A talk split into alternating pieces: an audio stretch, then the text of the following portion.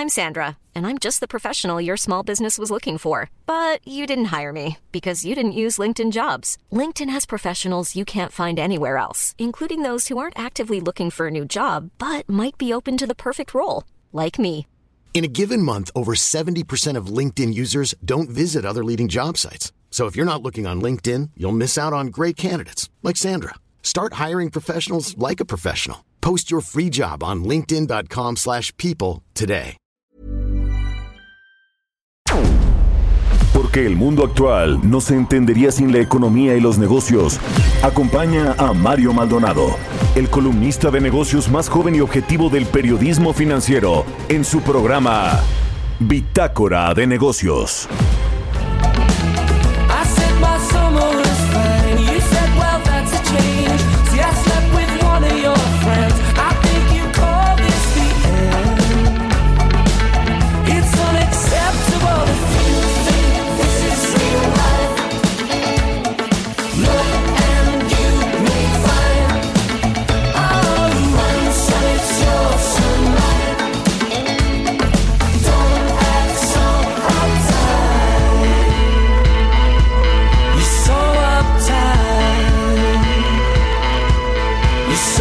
¿Qué tal? ¿Cómo están? Muy buenos días. Bienvenidos a Bitácora de Negocios. Yo soy Mario Maldonado. Me da mucho gusto saludarlo en este miércoles 8 de abril del 2020. Y saludo con mucho gusto, como siempre, aquí en la Ciudad de México, a quienes nos siguen por la 98.5 de FM. También a nuestros amigos de Guadalajara, Jalisco, nos escuchan allá por la 100.3 de FM, en Tampico, Tamaulipas por la 92.5, en Villahermosa, Tabasco por la 106.3, en Acapulco, Guerrero por la 92.1, en Tijuana, Baja California a través de la 1700 de AM, en el Estado de México por la 540 y en todos lados a través de la página heraldodemexico.com.mx. Ahí está el streaming, ya no de lo que está pasando en la cabina, porque usted sabe que estamos transmitiendo vía remota por este asunto de su sana distancia y el aislamiento social. Pero bueno, ahí está el streaming de todos modos del audio y puede escucharnos también a través de las aplicaciones de internet como iTunes Radio y todas las que están ahí en internet para escuchar la radio mexicana. Así que gracias por estar con nosotros en este miércoles 8 de abril. Son las 6 de la mañana con 3 minutos. E iniciamos este día con una canción de una banda que se llama Blossoms. Y la canción se llama If You Think This Is Real Life. Esta semana, recuerda, estamos iniciando nuestros programas con canciones de los mejores discos hasta el momento en este 2020, según la revista británica NME. Así que iniciamos con esta de Blossoms. Suena, suena bien para mitad de semana. Y les cuento qué vamos a tener en el programa. Vamos a platicar con Roberto Aguilar, por supuesto, sobre lo que está sucediendo en los mercados financieros, que bueno, pues ahora más que nunca importa cómo están viendo los inversionistas, no solo el presente de lo que sucede con las economías a nivel mundial y con eh, pues este eh, virus, esta pandemia del COVID-19, sino lo que va a pasar en los próximos meses, porque usted sabe que los inversionistas en los mercados siempre se adelantan a lo que puede venir, a esta recesión económica que, va, que vamos a tener a nivel global. Y es importante seguirle el pulso a los mercados, al tipo de cambio, a lo que está pasando con el petróleo, con las bolsas a nivel mundial, con los commodities, en fin, nos va a hablar de todo esto y de la economía internacional Roberto Aguilar. Vamos a retomar la llamada también con Alejandro Saldaña, eh, economista en jefe del B por más de esta casa de bolsa, de este banco, porque el lunes tuvimos ahí algunos problemitas, pero nos va a hablar eh, pues ya no solo de sus apreciaciones con respecto al mensaje del presidente el domingo en Palacio Nacional con respecto a la reactivación económica, sino también en materia de política fiscal, eh, de política eh, monetaria, perdón, porque la política económica tiene política fiscal, política financiera, política monetaria también, pero la monetaria la lleva el Banco de México, un, eh, pues una entidad independiente, autónoma. Y la gran pregunta es si se están quedando atrás también, porque solo ha habido una sola acción extraordinaria por parte del Banco Central para eh, tratar de capotear también parte de esta crisis económica. En fin, vamos a preguntarle de esto y otros temas a Alejandro Saldaña, el, el economista en jefe de B por Más. Hablaremos también con Angie Chavarría, nuestra colaboradora aquí de Bitácora de Negocios y columnista de El Heraldo de México, precisamente sobre los beneficios fiscales que están otorgando diferentes países a sus empresas y a sus ciudadanos, mientras que en México, bueno, pues todavía no hay mucho de esto, no hay medidas en este sentido. Vamos a hablar con Angie Chavarría para que nos dé un panorama de lo que está sucediendo en el mundo y que en México pues nada más no se aplica.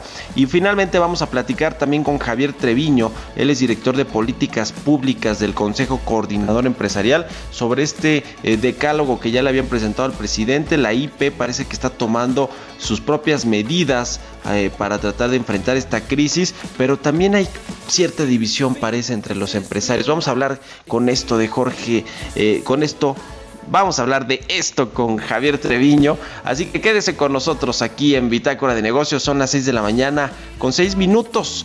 Le presento el resumen de noticias con las que usted tiene que iniciar este miércoles 8 de abril. Lo tiene Jesús Espinosa. Comenzamos. El resumen.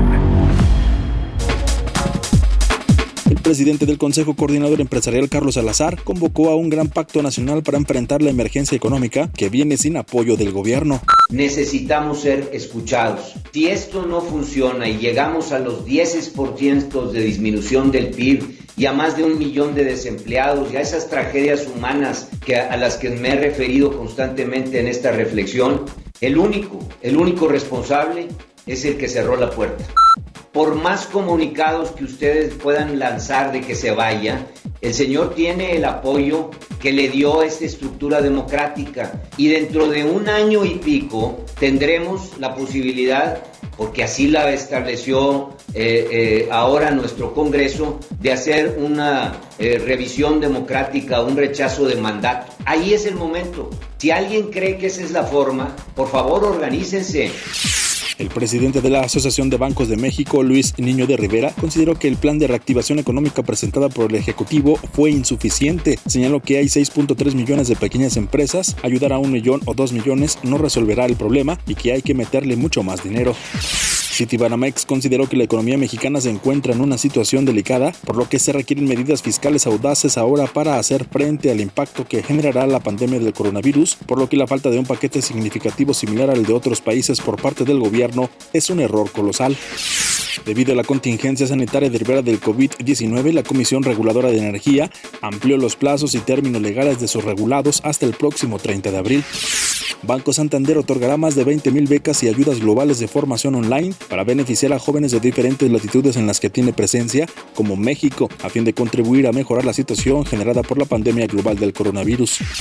La Alianza Nacional de Pequeños Comerciantes exigió que el abasto de cerveza esté garantizado durante estos días de cuarentena resultado de la contingencia por el coronavirus. Expuso que el desabasto de cerveza provocará que los consumidores se desplacen a buscarla hasta donde la encuentren, con lo que romperían el quédate en casa, principal objetivo de la cuarentena. Bitácora de negocios. El editorial.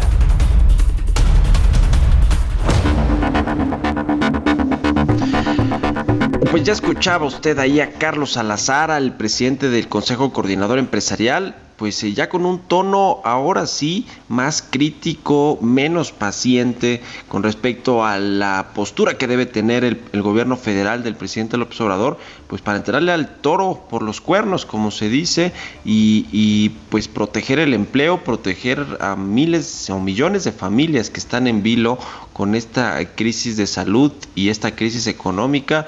Ayer eh, Carlos Salazar en esta reunión con las eh, 12 con 12 organismos que integran el Consejo Coordinador Empresarial y más de 4000 empresarios eh, eh, de representación nacional, pues eh, se pusieron ya claramente los temas importantes que tienen que resolver con los con los gobiernos para eh, pues que no caigamos. Ya usted escuchaba a Carlos Salazar más de 10% quizá o hasta 10% el producto interno bruto en este 2020 lo cual sería pues sí una tragedia como la que no hemos visto prácticamente en el último siglo en los últimos 90 o 100 años incluso más más importante que la que sufrimos en el 1932 o en la Gran Depresión, y no solo por el dato, el porcentaje, sino por todo lo que eso significa para la economía nacional, para las empresas, el empleo, la pobreza y en fin, lo que llama la atención es que pues en medio de todo eso parece que el CC va un poquito tarde en cuanto a poner esta eh, postura, esta mano dura con respecto al gobierno y los que han reaccionado un poquito eh, pues con otras estrategias, no se diga la Coparmex, pero pues son estas reuniones que ha tenido el presidente independientemente de las eh, representantes de las cúpulas con los empresarios de la Ciudad de México. El presidente ya ve que dijo que habló con Bayeres, con Larrea, con Carlos Slim.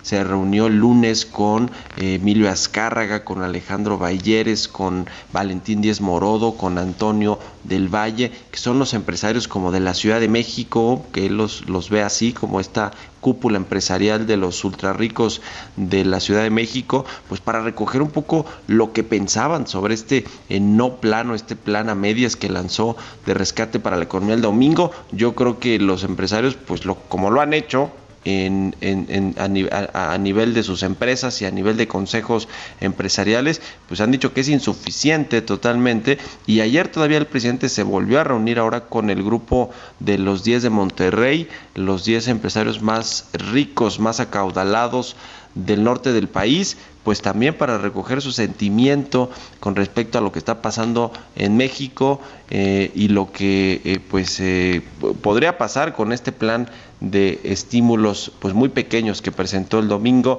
En fin, ¿a quién le hace caso el presidente? Esa es la gran interrogante.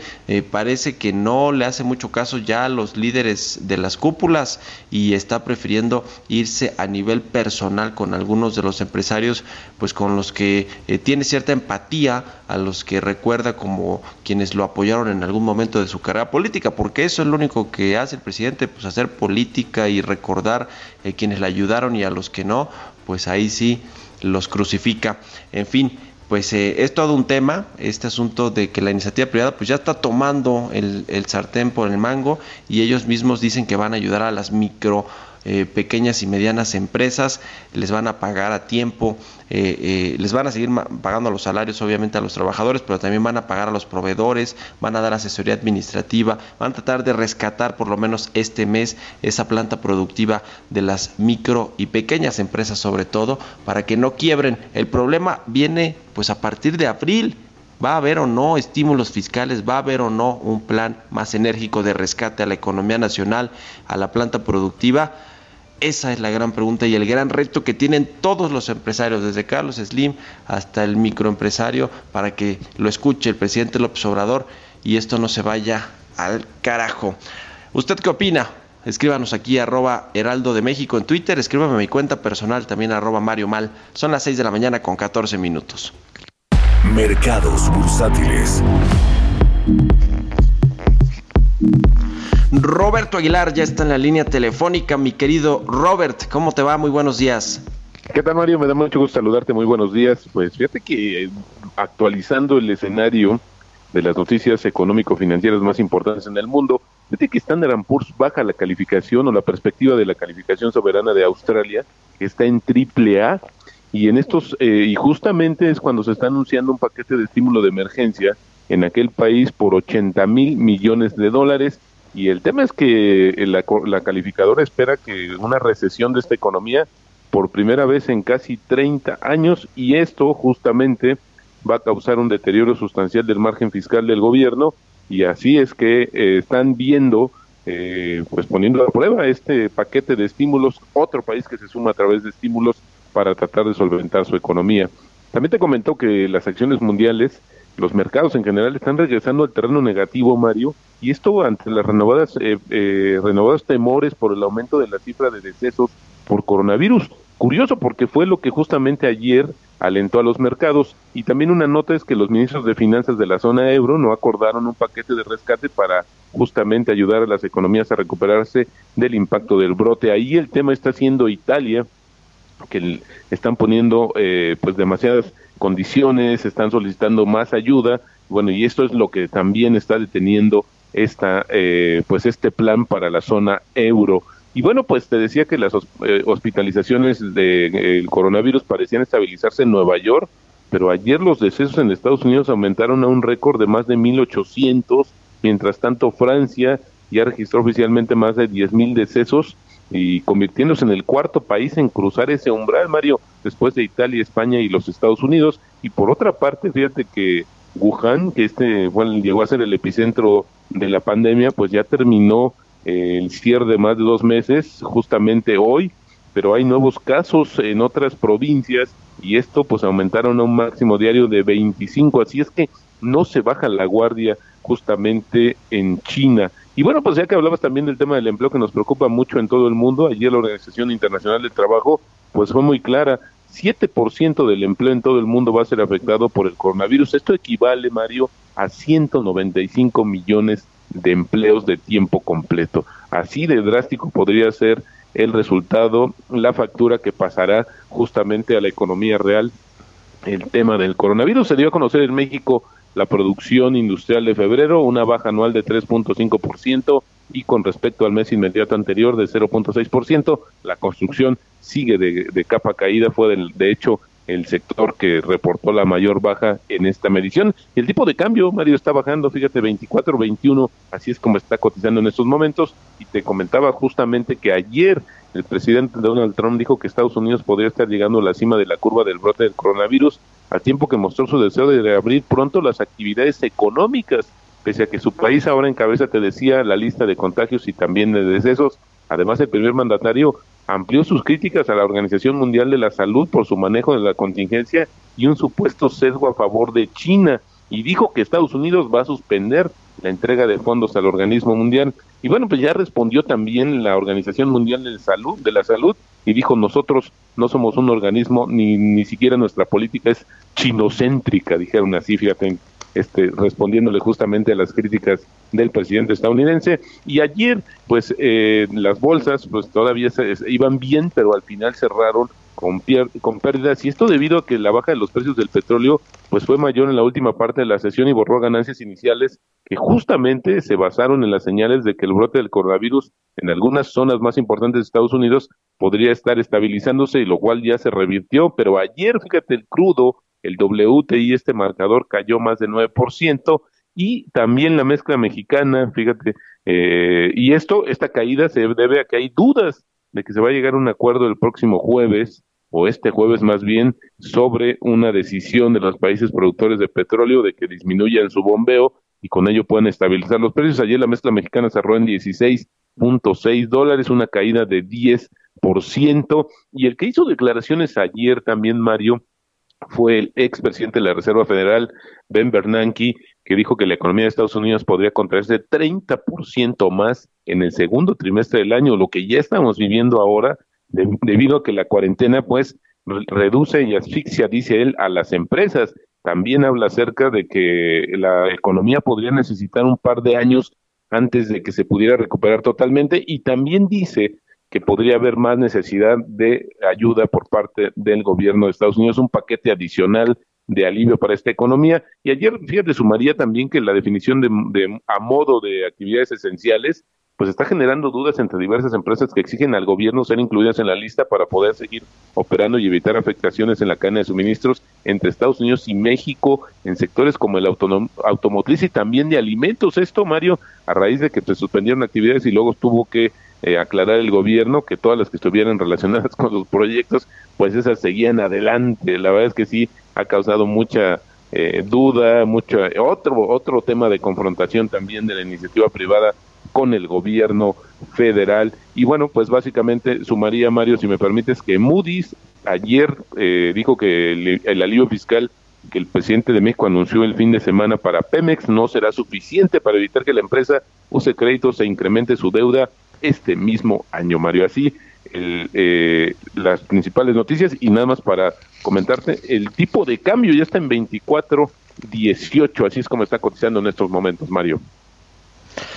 Pues qué cosa, oye, qué dato este Roberto de que están en riesgo 195 millones de empleos en el mundo a raíz de esta crisis económica. A ver, mira, eh, creo que vale la pena poner en contexto al auditorio de lo que está pasando en Estados Unidos con estas 10 eh, solicitudes del seguro de desempleo en dos semanas, o sea, es un récord, imagínense, en dos semanas 10 millones de estadounidenses más o menos, tomando en cuenta este indicador, se quedaron sin empleo.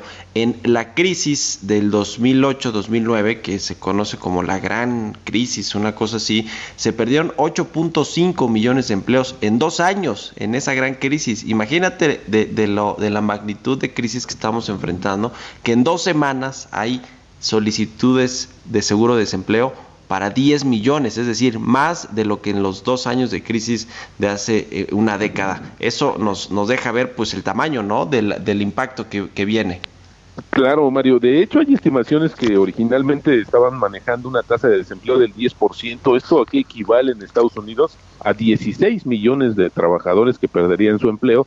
Sin embargo, como se han venido ajustando las expectativas, yo creo que esta cifra en algún momento podría quedar corta y entonces podríamos estar hablando de un mayor desempleo en Estados Unidos, la principal economía del mundo, y esto con serias afectaciones, especialmente en México, que tenemos una correlación tan directa en estos momentos con aquel país. Así es que, bueno, pues la preocupación de los empresarios no es nada más porque les caiga bien o mal el presidente, porque les haga caso, no, es una realidad que amenaza justamente a la economía, no solamente de México, sino de todo el mundo, Mario.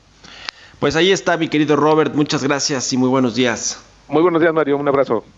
Roberto Aguilar, síganlo en Twitter, Roberto AH. Son las 6 con 22 minutos. Entrevista.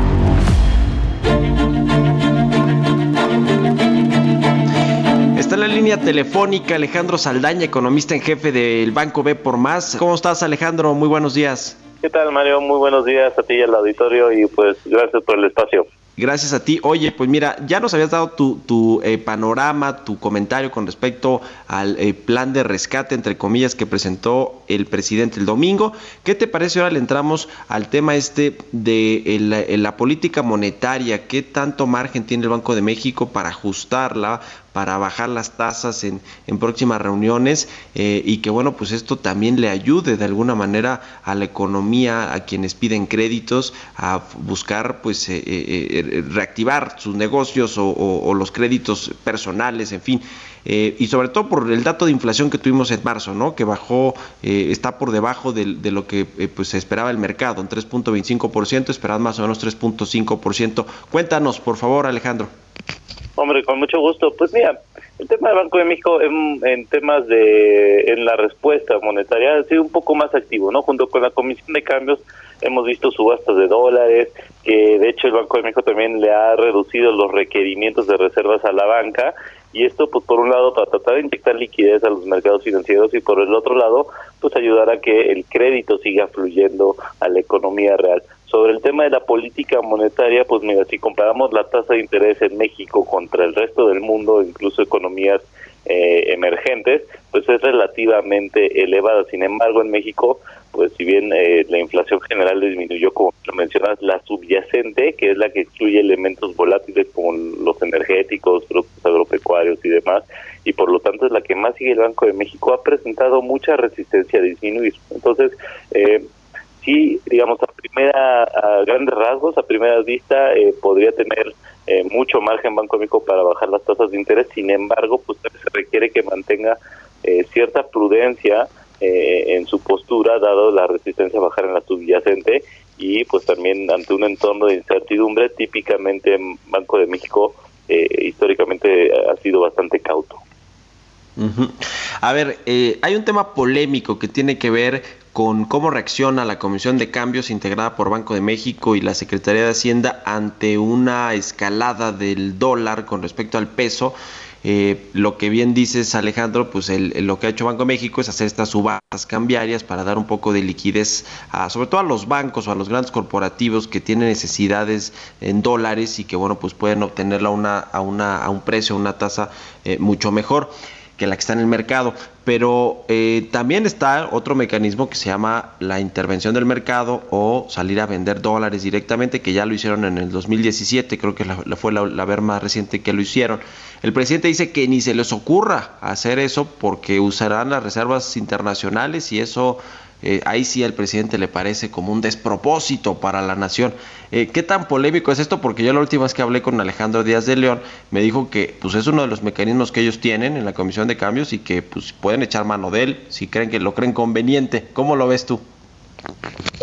eh, estos mecanismos, como bien mencionas, eh, que tiene ahí eh, el Banco de México junto con otros, ¿no? Al final de cuentas yo creo que primero el Banco de México va, va a seguir utilizando este programa de, de subastas eh, de, de, dólares, de que lo subió entre 20 a 30 mil millones de dólares, en los momentos que vean mucho estrés en las condiciones eh, de los mercados financieros, eh, en el tipo de cambio y también en el mercado de deuda. no También hay que recordar que se tiene un programa con la Reserva Federal de Estados Unidos, un programa de 60 mil millones de dólares en el cual puedes subastar tu eh, líneas de créditos en dólares a través de un programa de intercambio temporal de divisas. ¿no? Entonces hay, hay muchos mecanismos a los que puede incurrir Banco de México antes de utilizar sus reservas internacionales. ¿no? Entonces por el momento eh, posiblemente no sea necesario que Banco de México recurra a esta medida, pero bueno, eh, en algún momento se, se, si, si, siguen estas condiciones o se endurecen las condiciones en, en los mercados financieros,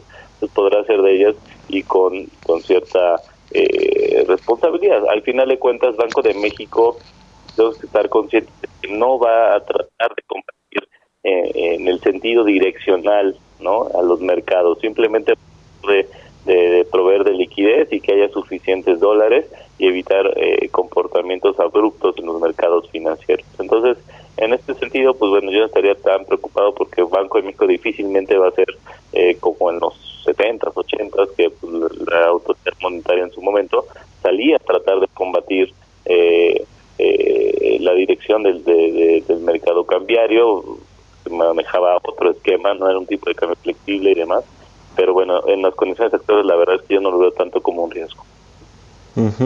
Ahora, eh, Alejandro, ¿cómo ves este tema de lo que sucede con los empresarios y el presidente particularmente? Eh, ellos piden incentivos fiscales que no, no nada más no llegan, eh, dicen que ellos pueden sortear, si acaso este mes, con, con, con, su flujo, bueno, con la caja, con el dinero que tienen en caja, en fin, pero no más allá, sobre todo las pequeñas y medianas.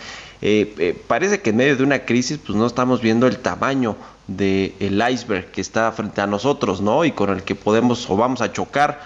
¿Cómo ves este esta eh, pues eh, dislocación entre lo que pide la IP y lo que el gobierno cree que se debe hacer?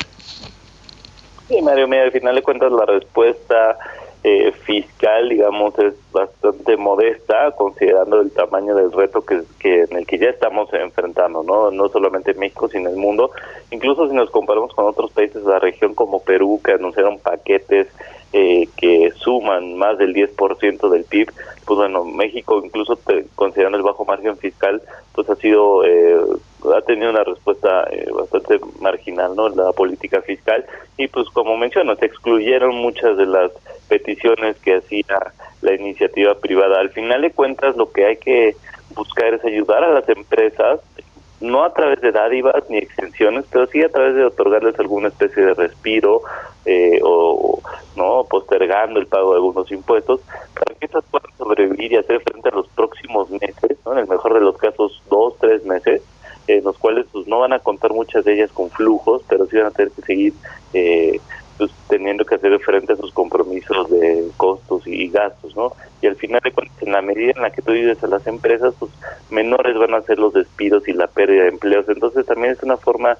eh, indirecta de eh, ayudar a la población más vulnerable, a los trabajadores y fomentar eh, que haya una recuperación relativamente rápida y robusta. Bueno, pues ahí está. Muchas gracias Alejandro Saldaña, economista en jefe de B por Más, por habernos tomado la llamada. Muy buenos días. Muy buen día, el auditorio, y muchas gracias por, por el espacio. Saludos. Gracias a ti, muchos saludos, saludos virtuales. Vámonos con, vamos a hacer una pausa, una pausa, regresamos con más aquí a Bitácora de Negocios. Continuamos en un momento con la información más relevante del mundo financiero en Bitácora de Negocios con Mario Maldonado. Regresamos. Estamos de vuelta en Bitácora de Negocios con Mario Maldonado. Ya estamos de regreso aquí en Bitácora de Negocios. Muchas gracias por continuar con nosotros. Son las 6 con 34 minutos y vamos a hacer contacto ahora con Angie Chavarría. Ella es columnista de El Heraldo de México y colaboradora. Usted la conoce aquí de Bitácora de Negocios. ¿Cómo estás, querida Angie? Muy buenos días. Hola Mario, muy buenos días, muy buenos días a todos. Ojalá que todos estén gozando de muy buena salud. Y pues bueno, hoy vamos a platicar sobre los apoyos fiscales que están dando eh, ya algunos países como parte de sus programas eh, de beneficios fiscales para, pues bueno, como una medida contracíclica ante este esta pandemia que estamos viviendo, pues no solamente en México, sino en todo el mundo. Es curioso porque, eh, pues bueno, algunos países emergentes, pues eh, ya echaron la carne al asador y eh, en México la percepción que se tiene es que pues el presidente de la República perdió la oportunidad este domingo pues para eh, anunciar una serie de medidas que eh, podrían hacer menos cruda, por así decirlo, eh, pues el trancazo al que se espera que México eh, pueda, pues eh, ahora sí más bien México va a tener con eh, la baja actividad económica. Pero mira, te cuento un poco. Brasil ya anunció que va a destinar casi el 3.4% del PIB directamente eh, va a ser un- unas transferencias eh, a la población, en este caso eh, a la población con menos mm, recursos. Eh, estos beneficios los va a hacer a través de comedores en donde pues bueno va a ofrecer comida para aquellos que estén necesitados pero en la cantidad es básicamente lo que equivale a 3.4% del PIB no Eh, también pues bueno va va a consolidar algunas obras que es lo que ellos esperan después de que termine la obra y eh, Chile en el caso de Chile eh, va a destinar 4.7% del PIB eh, esto, pues bueno, son adicionales a los recursos que ya tiene parte de su programa social. Eh, ellos anunciaron desde la semana pasada que, pues, eh, esto sería sobre todo a los a las comunidades en donde eh, ven mayor vulnerabilidad. Eh, también hicieron un- un- una prórroga sobre el pago de los impuestos y eh, apoyo sobre todo a los pequeños negocios. Además, eh, créditos blandos para eh, las pequeñas y medianas empresas. Argentina eh, está destinando el 1.5% del PIB eh, aproximadamente y pues básicamente son créditos eh, para las personas, eh, también para me- pequeñas y medianas empresas. Eh, temporalmente también pues bueno les está pidiendo que por ahora durante tres meses no paguen el impuesto el similar que es aquí el impuesto sobre la renta y también eh, les incrementó en este caso pues la ayuda social también si enumeramos Colombia y Perú, por ejemplo, Colombia eh, fue aproximadamente el 1.3%.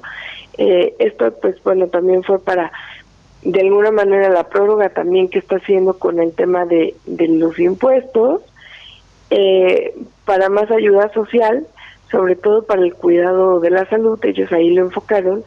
Eh, también prorrogó el, el pago del impuesto al valor agregado, que eso pues, es novedoso, y también pues bueno incorporó estos apoyos a las familias. Perú, que también es un país emergente, destinó, este fue el que tengo el dato, mayor número de recursos, eh, casi el 7% del PIB. Y pues bueno, fue para básicamente el cuidado de la salud, eh, para el apoyo a algunas familias y también para eh, dar créditos blandos a pequeñas y medianas empresas. Si te fijas, algunos países ya están reaccionando, Mario. Eh, lo que ellos esperan es que finalmente puedan contrarrestar estos efectos negativos. Eh, en México, eh, pues bueno, hasta ahorita lo que se ha observado es que pues no tenemos estos apoyos. Eh, si vemos el Consejo Coordinador Empresarial, pues ha hecho un fuerte llamado. Y pues lo que yo sí veo un poco preocupante es que los empresarios ya incluso se encuentran divididos, como lo es, por ejemplo, la parte de Jalisco, que ya no está unido ahorita al Consejo Coordinador Empresarial. Otra de las cosas que debemos observar es que, eh, y nos podría ayudar, es que Estados Unidos de alguna manera está destinando ya una serie de beneficios fiscales. Se espera que de aquí a diciembre, pues bueno, pudiera levantarse su economía y que México pudiera tener este rebote, pero si tuviéramos estas medidas fiscales o apoyos, podría ser menos el dolor de cabeza. Pues sí, la verdad es que nos estamos quedando eh, rezagados con respecto a lo que están haciendo otros países y no es por seguirlos, ¿no? Pero si Estados Unidos echa a andar medidas de incentivos eh, eh, económicos de casi 10% de su Producto Interno Bruto y en Europa casi se van hasta el 20%, en México ni el 1% de las medidas anunciadas representa el 1% del Producto Interno Bruto, lo cual pues nos, nos hace ver, pues no sé mal, a, mi parecer nos hace ver muy mal, pero, pero más, que nos, nos haga ver mal, pone en riesgo todo el tema de las unidades productivas, del empleo y, y demás, ¿no? Yo ponía ahí un, un tuit ahorita, mi querida Angie, donde decía que mientras todo el mundo reacciona, el presidente hace como que la Virgen le habla y después dijo, bueno, no la Virgen, el Papa, ya ves que ayer hasta lo mencionó en su conferencia matutina. Pues qué cosa, Angie, qué cosa lo, lo, lo que nos espera, a ver si con esta, er, estas reuniones que ha tenido no solo con el Consejo Coordinador Empresarial, sino con los empresarios, eh, pues con los a, los a los que con los que tiene más confianza el presidente del observador, pues se llega a un acuerdo. No, eh, eh, ciertamente el CCE tiene la, la, esperanza de que a partir de abril, ¿no? Se, se retome una idea de un plan fiscal. El presidente les dijo, a ver, para este mes, este, perdón, para mayo, para mayo, pasando la Semana Santa, para el mes de abril, rásquense con sus uñas, saquen sus guardaditos, sus ahorros y en mayo hablamos si echamos a andar un plan fiscal. Está esa esperanza.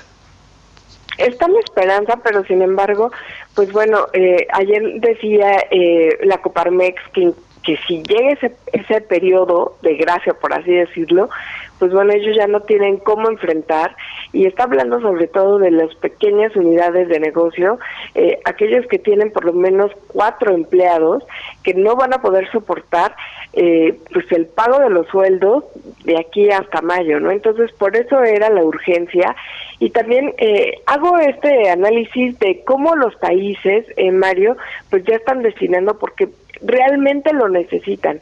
Eh, México de alguna manera es, es, una de las 20 economías más importantes y, y, uno se pregunta, ¿qué es lo que está pasando? ¿Dónde están los recursos? Eh, hay fondos catastróficos. Eh, en el 2009, por ejemplo, también se enfrentó de otra manera esta crisis y se está sintiendo hoy más cruda porque como la otra crisis nos llegó también del exterior, de alguna manera no tuvimos este periodo inflacionario que hoy estamos viviendo. Tan solo tú recurres a algunos supermercados, Mario, o incluso eh, mercados públicos, pues ya ves que el incremento de los precios de la canasta básica pues ya es una realidad. Entonces las familias ahora sí están resintiendo con mucho mayor pena esta crisis, por lo que urge de verdad que fuera antes, sobre todo porque las familias viven al día. Y un dato relevante es que, por ejemplo, en 1994, cuando sucedió la crisis económica, las familias tardaron hasta 10 años en recuperar su riqueza o en acceder hasta un crédito de consumo y esto se debió porque la pérdida del valor y de patrimonio fue muy alta y, y se estima que podría ser similar o más. Ese es el gran tema porque no es un no es una crisis eh, o un asunto de corto plazo es eh, lo cómo resolverlo y luego eh, tratar de que los efectos no se pues no se alarguen tanto tiempo no o sea que el rebote sea pronto pero pues el presidente como que no entiende eso el presidente ve una crisis transitoria como la ha llamado bueno, pues ahí la dejamos, mi querida Angie. Danos rápido tus redes sociales y donde te puede buscar y leer la gente. Por favor, búsqueme a través de Twitter, arroba chavarría o a través de Instagram, arroba chavarría. Y pues bueno, esperemos que estas cosas mejoren y por favor, cuide su salud. A cuidar la salud. Muchas gracias, querida Angie. Un abrazo virtual. Son las 6 de la mañana con 43 minutos. Vámonos a otra cosa. Historias empresariales. Y bueno, pues mientras eh, sucede todo este tema de la pandemia y los gobiernos luchando contra este virus, pues hay noticias corporativas y pues algunas no muy buenas. Eh, fíjese que WeWork, este, esta empresa de alquiler o de renta de oficinas muy grande, eh, anunció que va a demandar al banco SoftBank, al conglomerado japonés, por eh, su decisión de retirar la oferta de compra de acciones por un valor de 3 mil millones de dólares que había presentado. Pues sí, a pesar de todo, pues hay pleitos corporativos. Nos cuenta de todo esto Giovanna Torres. La firma estadounidense WeWork decidió demandar a SoftBank después de que el gigante tecnológico japonés retirara formalmente su oferta de comprar acciones a la firma por un valor de 3 mil millones de dólares. WeWork defendió que ese movimiento de la empresa japonesa supuso un claro incumplimiento de las condiciones del acuerdo y dijo que buscará en los tribunales que la operación se complete o, en su defecto, recibir una compensación económica. Sin embargo, la empresa japonesa anunció la semana pasada su decisión, alegando que ciertas condiciones de la oferta no se han cumplido, entre ellas una reorganización de sus operaciones en China, además de múltiples y significativas investigaciones contra la compañía en los últimos meses. La compañía de coworking llegó a estar valorada en 47 mil millones de dólares durante el proceso, pero finalmente su salida al mercado se frustró tras conocerse pérdidas por 900 millones de dólares, sumado a las críticas por la gestión de su cofundador Adam Newman, que terminó dejando el cargo. Ante las dificultades, SoftBank, que era uno de los principales inversores, optó por rescatar a la firma, haciéndose con un 80% de la propiedad. Pese a la decisión de retirar la oferta de los 3 mil millones de dólares, el grupo japonés insistió en que ello no tendrá impacto en las operaciones, clientes ni en el plan de negocios y dejó claro que permanece plenamente comprometido con el éxito de WeWork. Para Bitácora de Negocios, Giovanna Torres. Entrevista.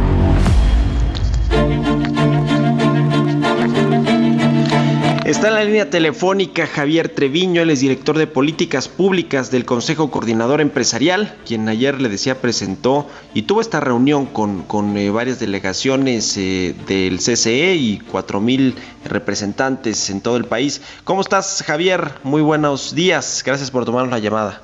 Hola Mario, buenos días, qué gusto estar contigo Muchas gracias igualmente. Cuéntanos eh, de, de, pues de la propuesta en firme que le ponen al presidente ayer, que ya la habían anunciado desde hace varios días, y, y de la reunión que tuvieron con, con eh, los eh, pues con empresarios de otras eh, partes de, la República para pues eh, tratar de, de, de, que sus, sus voces escuchen en la presidencia de la República y se, y se configure un plan de rescate verdaderamente para la economía nacional en estos tiempos.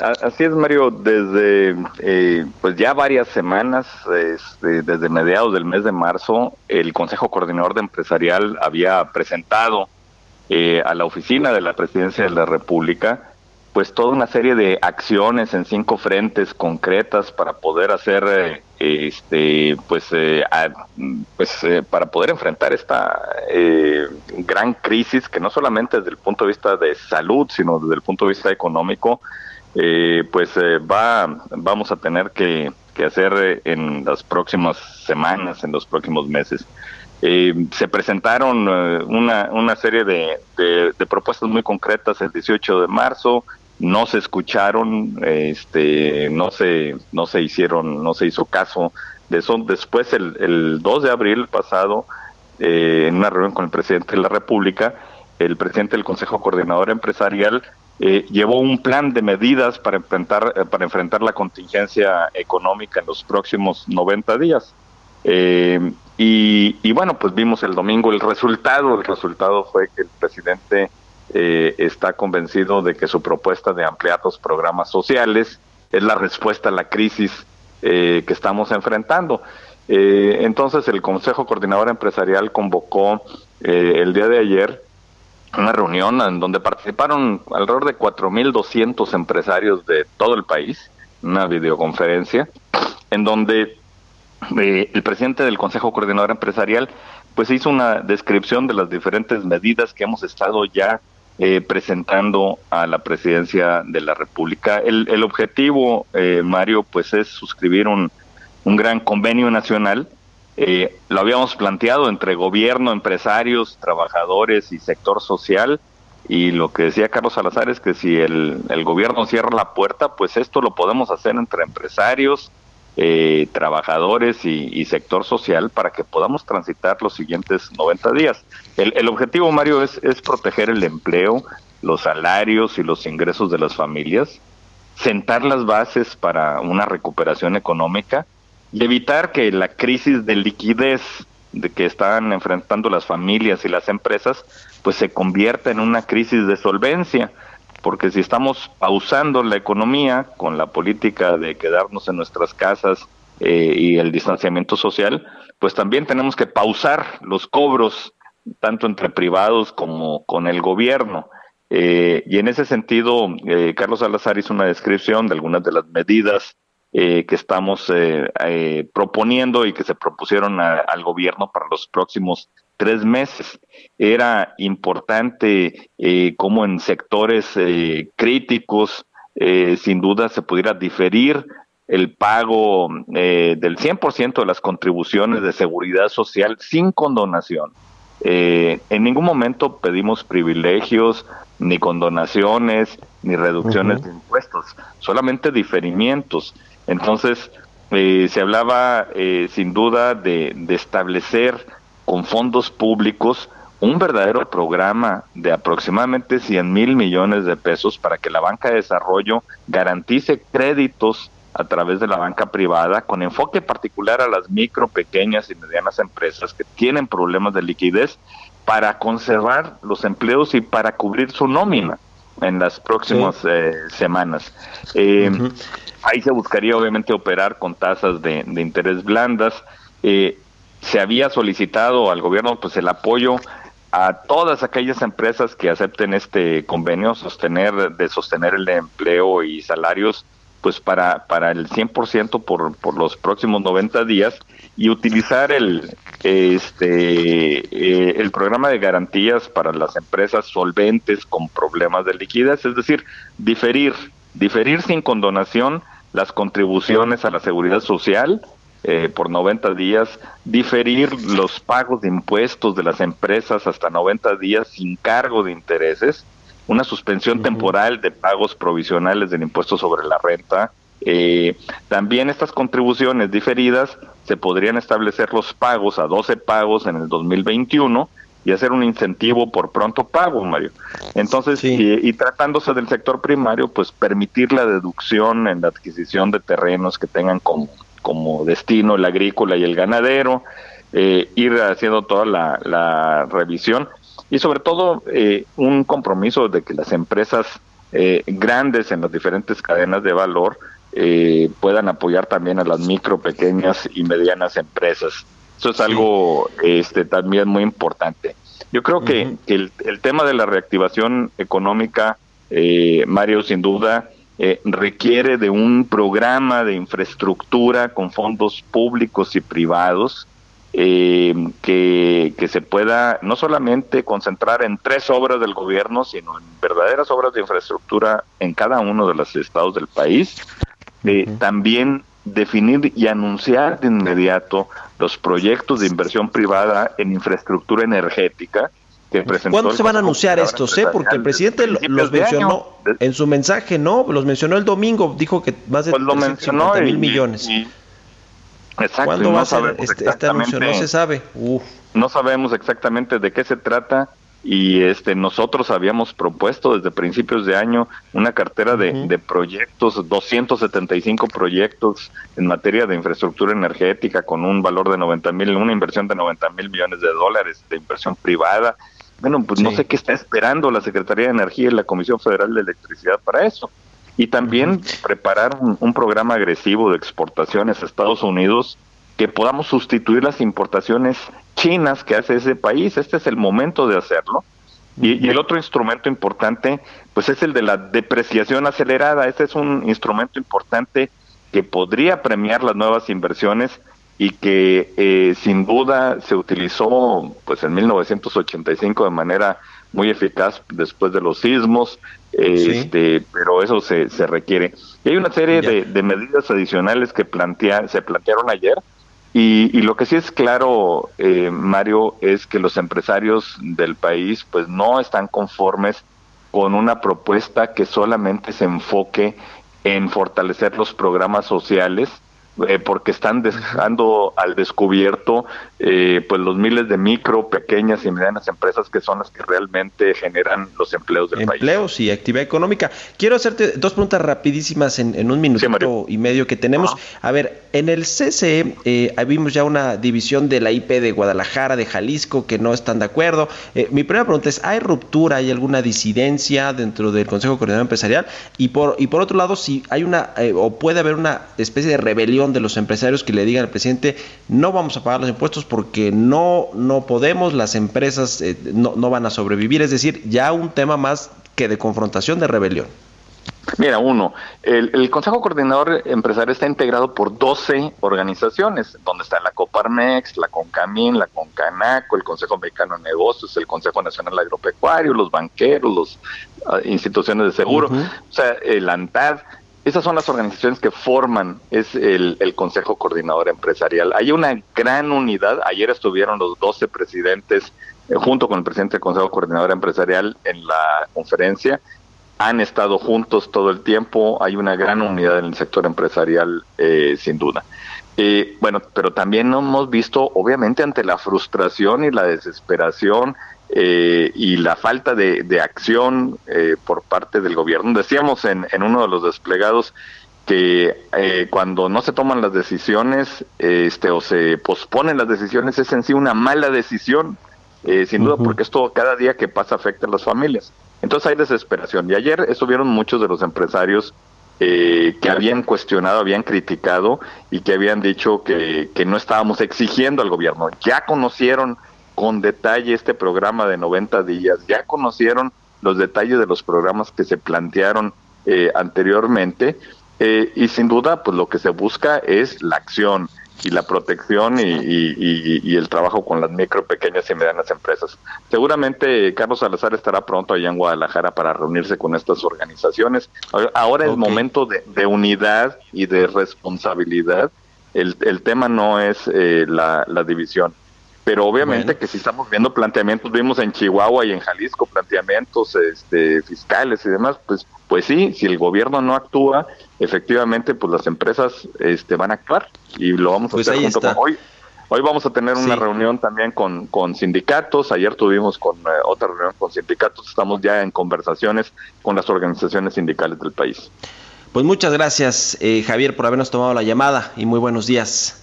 Gracias, Mario. Buenos días. Que estés muy bien. Me quedo con la frase de Carlos Salazar. Dice, si la crisis económica se agrava, no será nuestra culpa, sino de quien nos cerró la puerta. Bueno, pues quédese ahora con Sergio Sarmiento y Lupita Juárez aquí en el Heraldo Radio. Nos escuchamos mañana a las 6 de la mañana. Muy buenos días.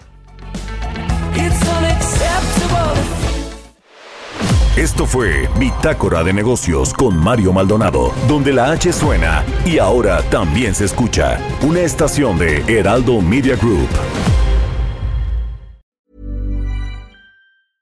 Mom deserves the best, and there's no better place to shop for Mother's Day than Whole Foods Market. They're your destination for unbeatable savings, from premium gifts to show-stopping flowers and irresistible desserts. Start by saving 33% with Prime on all body care and candles. Then get a 15-stem bunch of tulips for just $9.99 each with Prime. Round out Mom's menu with festive rosé, irresistible berry chantilly cake, and more special treats. Come celebrate Mother's Day at Whole Foods Market.